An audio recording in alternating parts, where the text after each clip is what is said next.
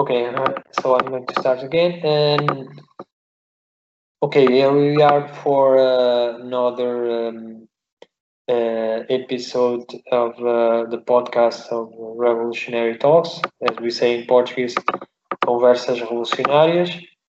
And with me is uh, Joseph Wanos of the Australian Communist Party.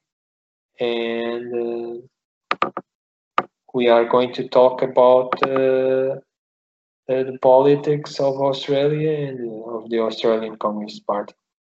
How are you, uh, comrade? I'm good. I'm good. Thank you. How are you? I'm good. Okay. Uh, so the first question, first question is, um, tell us about the Australia beginning as an as an independent uh, capitalist state and its treatment of the Aboriginal peoples. Thank you.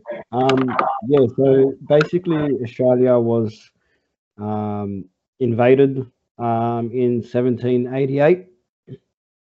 Um, it was yeah claimed, or the British claimed to have settled the nation.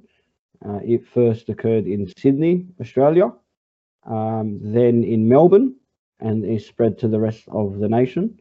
Uh, the settlement of Australia um, was started up with different colonies.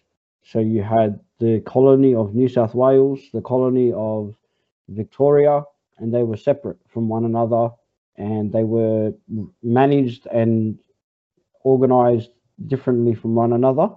Um, or under the you know uh, being a part of the British Empire at the time. So each colony had a governor, and they would report back to Britain. Um, and this continued up until uh, 1901 when they federated and became a nation called Australia. Um, so it's still a very young nation in founding uh, just over 100 years ago. It's 121 years old in terms of, you know, as a country. Uh, but when they invaded in, in 1788, um, their policy on paper was that they were meant to, uh, you know, settle the land without harming or disturbing the indigenous people. Uh, this sounds very liberal, I guess, for the time, and it was because it was, as liberals are, disconnected from material reality, especially coming from the upper class making this policy. Because, as anybody would know, if you come into another people's land and want to use their land, there is a fundamental contradiction there. Um, and I think, um, con considering the spirituality um, and the, the organization that the indigenous people had in Australia, uh, they did have a lot of people that used to come and uh, from other nations, from Indonesia, uh, near near Southeast Asia. There used to be peoples from there that used to travel to Australia and trade with the indigenous people. But the British came and genocided, I think, 80% of the population. Um, so now, for example, Aboriginal people or Indigenous people in Australia only represent three percent of the of the nation. Um, so what occurred was there was you know a lot of many Indigenous people killed with you know knives or guns. Some of them, for example, here in Sydney, uh, the same tactic that was used on the North in the Indigenous people of North America, they used here in that they gave them uh, blankets with smallpox with disease in the blankets, which spread through them, and you know it was infectious. So a lot of people caught it, and they died, especially in Botany Bay, um, in Tasmania, which is a little island off of Australia. Nearly all of the Aboriginal people there were killed, and for a very long time they thought they were extinct in Tasmania. You would never find it. Um, so that is how they started. Uh, they used uh, again, you know, a, another, I guess, lesson in history and contradictions in that the the labor power that was used were indentured uh, service uh, under indentured servitude, and what it was a lot of the time were many of the poor working class people of England, a lot of the poor working class people of Ireland and of Scotland were sent to Australia because they would be charged with something very, very small. If somebody were to steal an apple or a loaf of bread, they would be put on a boat and sent to Australia and made to work for 10 years or five years or seven years.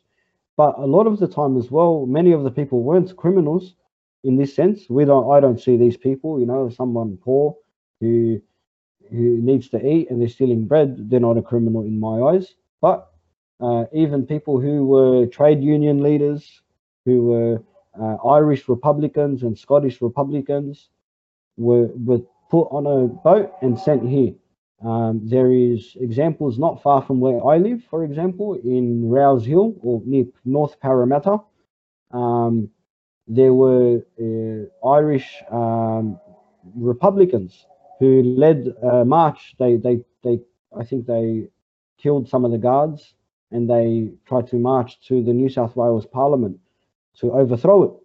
Um, so there were many people in Australia who, um, you know, the, the, majority of them were um, slaves in this sense.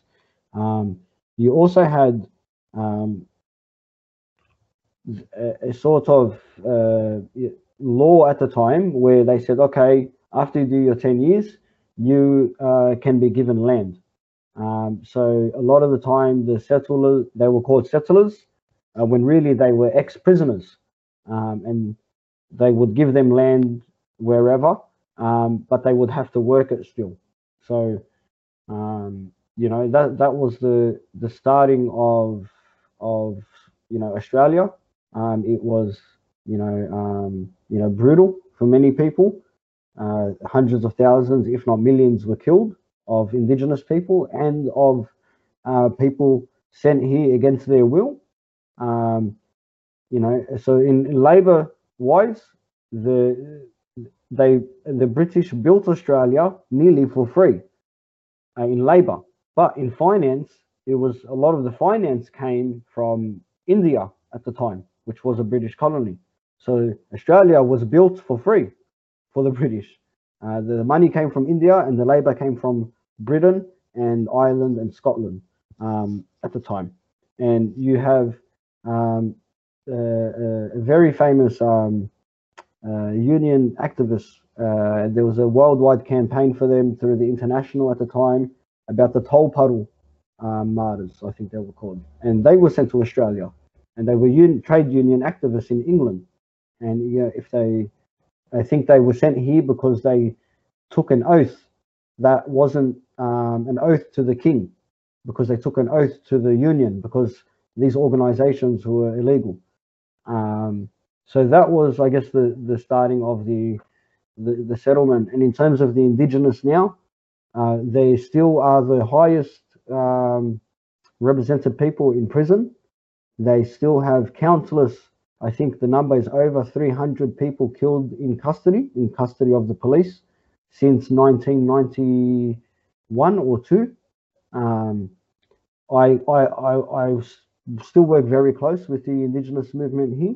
There is, however, unfortunately, quite a lot of uh, neoliberal tactics which have divided that movement. Um, there is uh, currently, for example, a push by uh, so-called progressives for um, a, an Indigenous body which advises the Australian Parliament. Uh, but the, all, the body neither has um, uh, legislative power, it has nothing. Um, but this is being sold to people as a solution to the issue. Uh, you know, earlier through the 60s and the 50s, for example, the indigenous movement here was very closely affiliated to the Communist Party. And the push back then was for land rights. And these are rights to land and inexhaustible. You cannot change them.